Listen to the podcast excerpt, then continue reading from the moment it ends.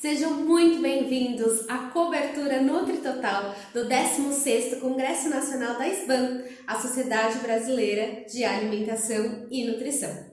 Eu sou Natália, nutricionista e coordenadora aqui do NutriTotal e em parceria com a Sodexo vou trazer a vocês as novidades que acompanhamos nesse importante congresso aqui do Brasil.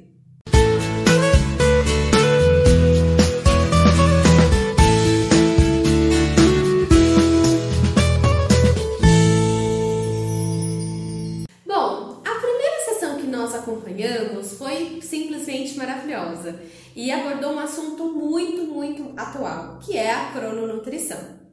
A sessão iniciou com a aula é, da nutricionista Michele Alessandra de Castro, que apresentou as abordagens investigativas da dieta na perspectiva da crononutrição.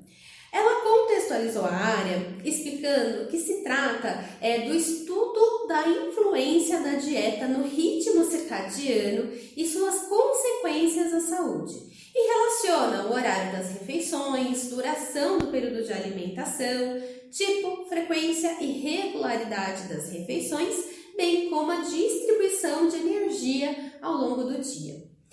Ela lembra que, apesar dos primeiros estudos surgirem em meados dos anos 2000, as primeiras evidências do papel da alimentação no ritmo circadiano são de 1832. E o assunto começou a entrar em evidência com a descoberta do triptofano como sincronizador do ritmo circadiano em 1968. Aliás, é importante dizer que o ritmo circadiano é regulado pelo sistema nervoso central e núcleo supraquiasmático, chamados de relógios biológicos centrais, e pelos relógios biológicos periféricos, que compreendem as células hepáticas, renais, intestinais e musculares, tudo funcionando ao mesmo tempo.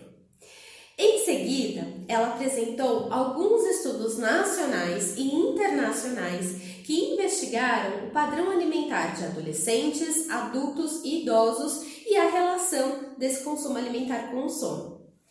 Adultos e idosos brasileiros que dormem até 6 horas por noite realizaram o maior número de refeições por dia. Fazem a primeira refeição mais cedo, mas o horário que realiza almoço e jantar é similar ao horário das refeições de quem dorme a partir de 7 horas por noite. Quanto à distribuição energética, essa é maior no almoço, seguida do jantar e café da manhã. Entre os adolescentes, esse padrão se manteve. Porém, os que dormem menos também comem menos frutas, grãos integrais, leite e derivados, por exemplo. Já os estudos internacionais demonstram maior consumo de energia nos períodos da tarde e da noite, na contramão da recomendação da crononutrição, que indica que o maior consumo calórico deve ser no período da manhã e da tarde, com desaceleração com o avançar da noite. É, na sequência, a nutricionista Luísa Marotti, da Universidade de Uberlândia, abordou o tema crononutrição, ritmo circadiano e saúde metabólica.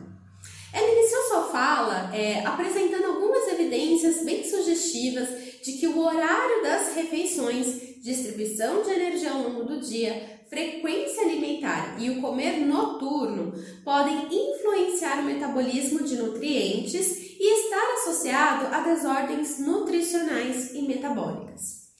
Segundo os estudos que ela apresentou, né, nós somos preparados para um comer diurno, uma vez que a luminosidade do dia influencia as sinalizações importantes que atuam em órgãos como coração, fígado, pâncreas, células adiposas e intestino. Há nesse processo a ação da melatonina e do cortisol, por exemplo, né? E foram apresentados estudos que demonstraram que pessoas que têm maior ingestão alimentar, né, próximo ao ponto médio de sono, apresentavam maior IMC e maior circunferência da cintura.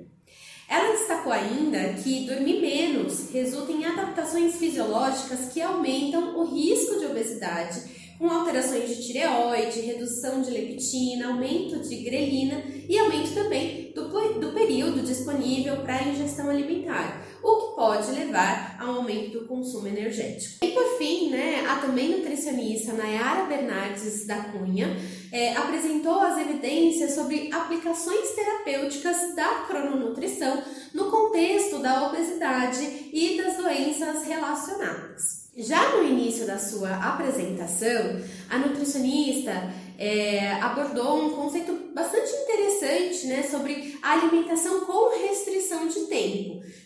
diferenciando esse conceito do jejum intermitente.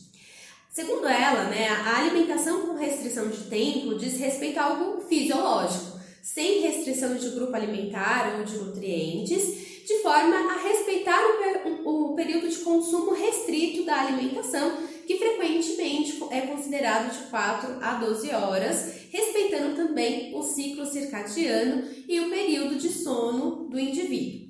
Dito isto, né, é, ela apresentou as, os possíveis mecanismos relacionados com o impacto do horário do comer no metabolismo, incluindo é, redução da ingestão calórica, que leva a consequente perda de peso, redução do gasto energético a partir da tarde e início da noite.